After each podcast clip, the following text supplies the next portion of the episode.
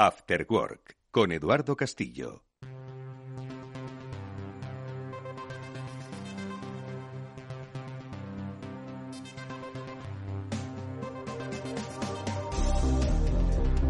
Bienvenidos a la ciberseguridad 360 grados.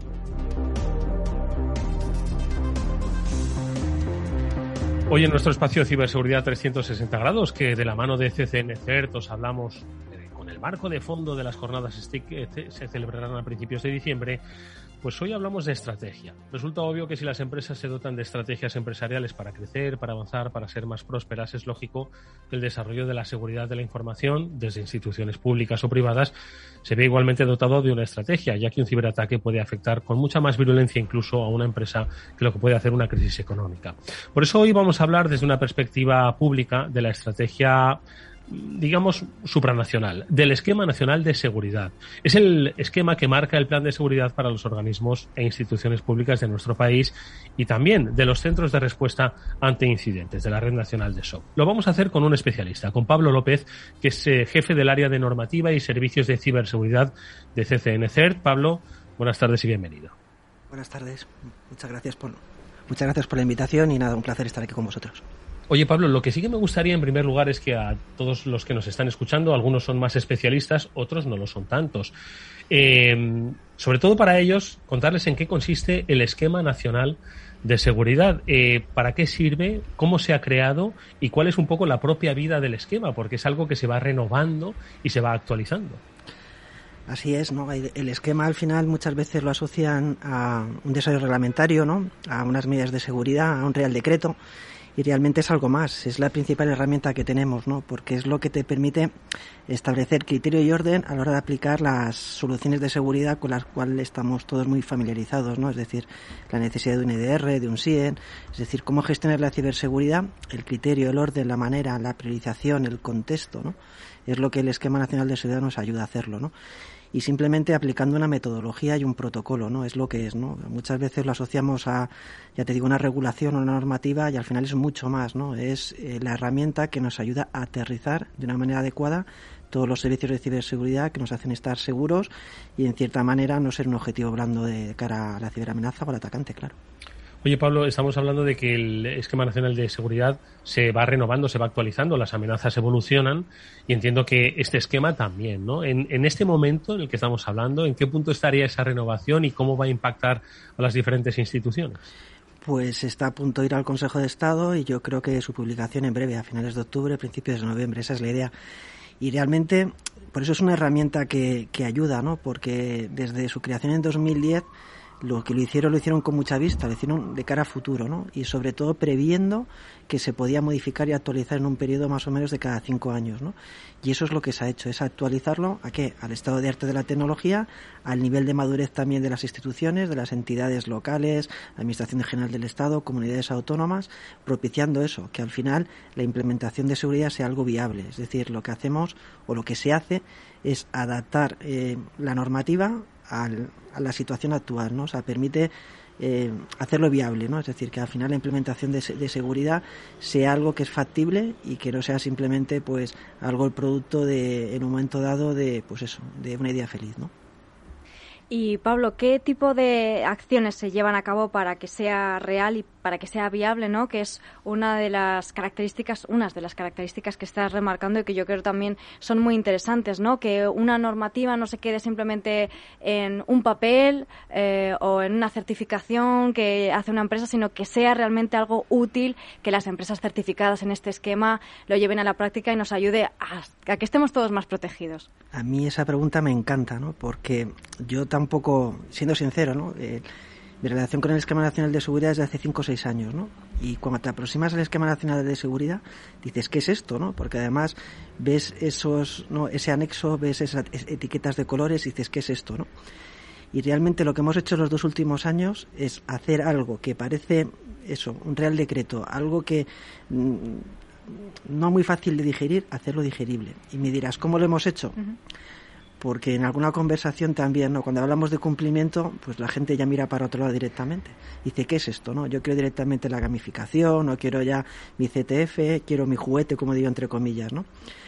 pues hemos hecho algo muy bonito, ¿no? Y de hecho tenemos un proyecto muy chulo, que es hacer pruebas de concepto, ir directamente, o sea, hemos ido a la parte humana que implica la implementación de la ciberseguridad, es decir, hemos ido a las entidades locales, hemos visto cuáles son sus problemas, les hemos ayudado, hemos analizado, lo hemos modelado, lo hemos automatizado, lo hemos integrado en nuestras herramientas en ese amparo y al final lo que para ellos era algo que era un reglamento, ¿no? Es decir, algo muy muy legal, muy jurídico, muy del punto de vista pues eso, legal, algo muy factible, porque prácticamente lo hemos modelado desde el análisis de riesgos hasta las medidas. Con lo cual, cuando tú te enfrentas a, una base de datos, una herramienta, donde está todo modelado, que tienes unos asistentes y prácticamente el hacer un plan de adecuación sobre una entidad que ya tenemos, pues eso, muy parametrizada y ves que llegas a, un objetivo y te cuesta unas horas y un esfuerzo, pero puedes llegar al objetivo, realmente ha sido, pues para nosotros muy, muy satisfactorio, ¿no? Respondiendo a tu pregunta que no le he hecho hasta ahora, lo hemos conseguido haciendo pruebas de concepto, yendo con las entidades locales que son las más necesidades, más necesitadas y sobre todo eh, ayudándolas, ¿no? viendo cómo eh, esto puede resolver sus problemas y haciéndolo viable. ¿no? Pruebas de concepto, automatización de procesos, asistentes y eh, herramientas como en el caso de Inés Amparo que te ayudan a, llevarlo a cabo. Algo muy bonito, ¿no? No sé si me veis la cara, no se puede ver. Sí, se ve. es algo muy, muy chulo que hemos hecho. ¿no? Los oyentes no lo verán, pero realmente Pablo tiene cara de satisfacción sí, y de Sí, el tono, el tono. El tono. No, la verdad es que al final estaba pensando, escuchando a Pablo, eh, empresa pública, empresa privada, comparten un poco em, pues esas, esas mismas resistencias iniciales. ¿no? Es decir, decía antes Pablo, es que es normativo, es un decreto, madre mía, ¿cómo lo vamos a implementar? Lo mismo ocurre cuando hablamos de una empresa privada y le hablas de la necesidad de crear una estrategia para proteger su empresa. ¿no? Y de repente cuando se dan cuenta de que les, les, resulta útil, de que además les hace estar en cumplimiento con muchas empresas privadas, con muchas empresas para las que trabajan, empresas más grandes que les exigen ya un cumplimiento. ¿no? Entonces, yo creo que superar esa resistencia inicial y luego haber concienciado, en este caso a entidades locales, como dice Pablo, pues yo creo que es, por supuesto, muy mm. satisfactorio, muy satisfactorio. Pablo. No, yo quería hablar con, con mi tocayo, con Pablo, ya que, ya que hablábamos de que es un elemento vivo y que va evolucionando, y hablaba de 2010, cómo ha sido la adopción de la nube eh, por parte del Esquema Nacional de Seguridad, porque la nube es algo que ha venido en los últimos años así mm. como muy de golpe. Pues también me encanta la pregunta, porque es otro proyecto muy chulo que hemos hecho, ¿no? Sobre todo el conseguir que la administración se pueda ir a la nube, ¿no? Es decir, porque el confiar en algo que está más allá de, de ti, ¿no? Es beyond your control, es, es, muy complicado, ¿no? ¿Y qué es lo que hemos hecho? Primero, contar con la apuesta de, las, de los proveedores, ¿no? Primero 2016 con, con Microsoft, eh, los últimos años con AWS y ahora con Google, ¿no? Es decir, hemos conseguido que estas grandes corporaciones apuesten por el NS. ¿Y por qué han, han apostado por el NS? Porque nosotros a la administración tenemos que buscar una solución para ir a la nube. Lo primero que se hizo es buscar que esa tecnología estuviese certificada en la nube.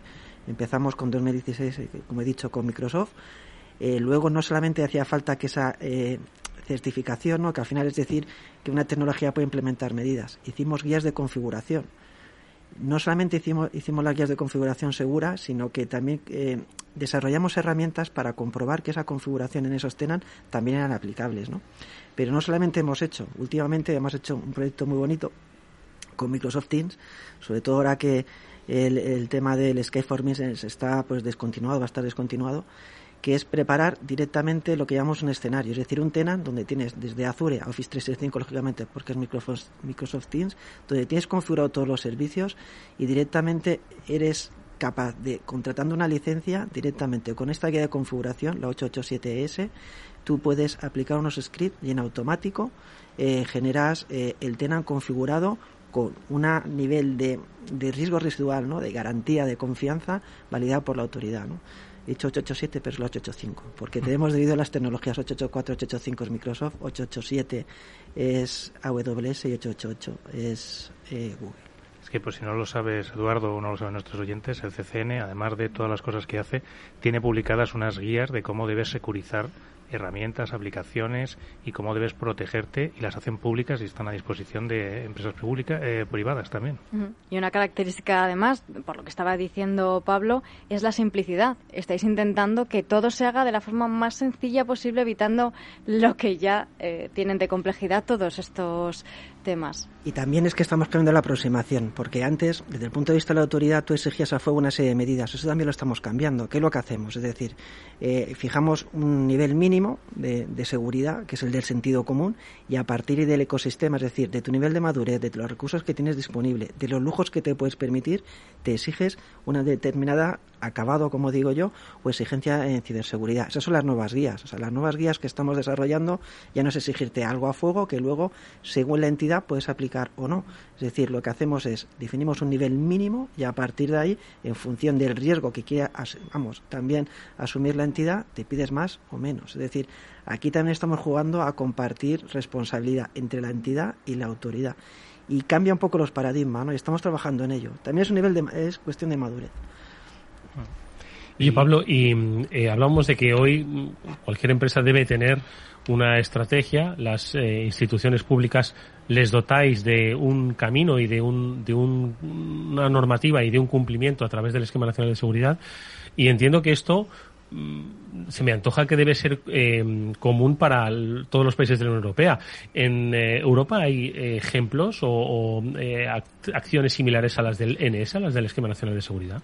Pues que yo sepa no. Y, de hecho, en la nueva NIS 2, la 2.0, ahora mismo lo que se prevé es eso, un esquema de ciberseguridad europeo. Es decir, eh, en España, aunque parezca que a veces no, eh, eh, no la idiosincrasia española es muy particular, ¿no? Parece que siempre nos cuesta, ¿no? Reconocer lo que hacemos, ¿no?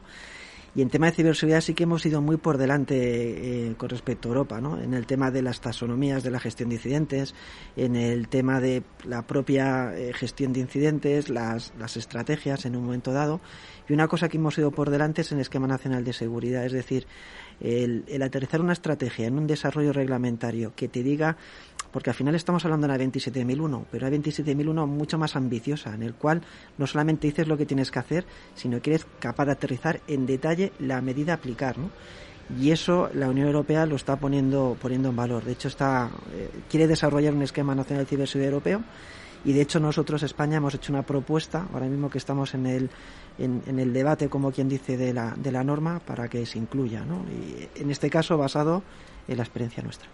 O sea, que somos un referente a nivel europeo, sois un referente a nivel europeo, eso es algo que yo creo que hay que poner en valor y que se debería conocer mucho más, porque este tipo de desarrollos reglamentarios son muy necesarios eh, por muchos motivos, todo lo que nos estás contando, ¿no? ¿Cuál es la necesidad en concreto que destacarías de, de, tener este tipo de desarrollos? Pues mira, eh, más que, como decimos nosotros, la realidad es muy tozuda, ¿no? Y cuando hemos intentado implementar estas estrategias que llamamos de SOC, VSOC y demás, ¿no? Es decir, aplicar, vamos a ver qué, qué monitorización hacemos, ¿no? O qué tipo de servicio necesita una entidad para realmente responder a, a, la posible amenaza, potencial amenaza, ¿no? Porque también nos gusta hablar de que hay que dimensionarte a la potencial amenaza. Es decir, si estoy en la Champion, me enfrento a la amenaza de Champions. Si estoy en regional, en regional, ¿no? Y eso es difícil de medir. Pues lo que te iba a decir, o sea, cuando hemos ido a las entidades, lo que más han valorado, lo que nos piden, siempre es el desarrollo reglamentario. Es decir, dime, dame el criterio para yo establecer no solamente mis prioridades, sino qué tipo de servicio de ciberseguridad necesito. Porque muchas veces no saben lo que contratar. Tiran de consultoras mm. que al final te orientan, ¿no? Mm. Pero en este caso es que nosotros con el esquema prácticamente, hombre, no lo das todo, pero es prácticamente una calculadora que te ayuda muchísimo y está respaldada por un criterio. ¿no? Eso también le ayuda, ¿no? O sea, la propia realidad nos ha llevado a eso, ¿no? Y un punto que no he dicho antes del esquema, o sea, lo hemos evolucionado tanto y tiene un nivel de madurez tan, tan grande como quien dice, que cuando lo hemos llevado a consulta pública, realmente las propuestas o las modificaciones o las consultas que nos han llegado han sido mínimas. Es decir, es verdad que todo documento lo tiene que ver muchos ojos para que al final que responda, ¿no? A que sea un producto bueno, ¿no? Realmente los comentarios que han venido han sido todos favorables y tendientes a mejorar, ¿no? Es decir, que se ha hecho un trabajo, en este caso desde la SGAT, que eh, la verdad que, increíble, ¿no? Es decir, a, lo que vengo, vengo a decir, que no soy capaz de tratar a lo mejor con palabras, es que llevamos un recorrido que cuando llegas a este punto, que eres capaz de actualizarlo y le hemos pegado un cambio importante, ¿no? Con varias aproximaciones y la gente lo ve con buenos ojos, es esa sensación de que estamos haciendo algo que tiene sentido. Y en todo esto que estáis haciendo, eh, hay un desarrollo y hay unas herramientas con las que soléis trabajar y las ponéis a disposición de las administraciones públicas. Parece que están Inés, Pilar, Amparo. Cuéntanos un poquito de, ellas, cómo son y qué objetivos tienen. Esas herramientas, eh, al principio, bueno, Inés nació como ese cuestionario que te servía para saber en qué estado de seguridad te encuentras, se encuentra cada, entidad, ¿no? Al final era algo como de obligado cumplimiento que tenías que, rellenar, ¿no? Un poco para cumplir con la normativa vigente. Eh, le hemos dado una vuelta. Al final, lo que es un cuestionario lo hemos convertido en asistente. Lo que es una información la hemos puesto en lo que es un, en, un data lake, ¿no? Es decir, hemos creado una CMDB con toda esa información.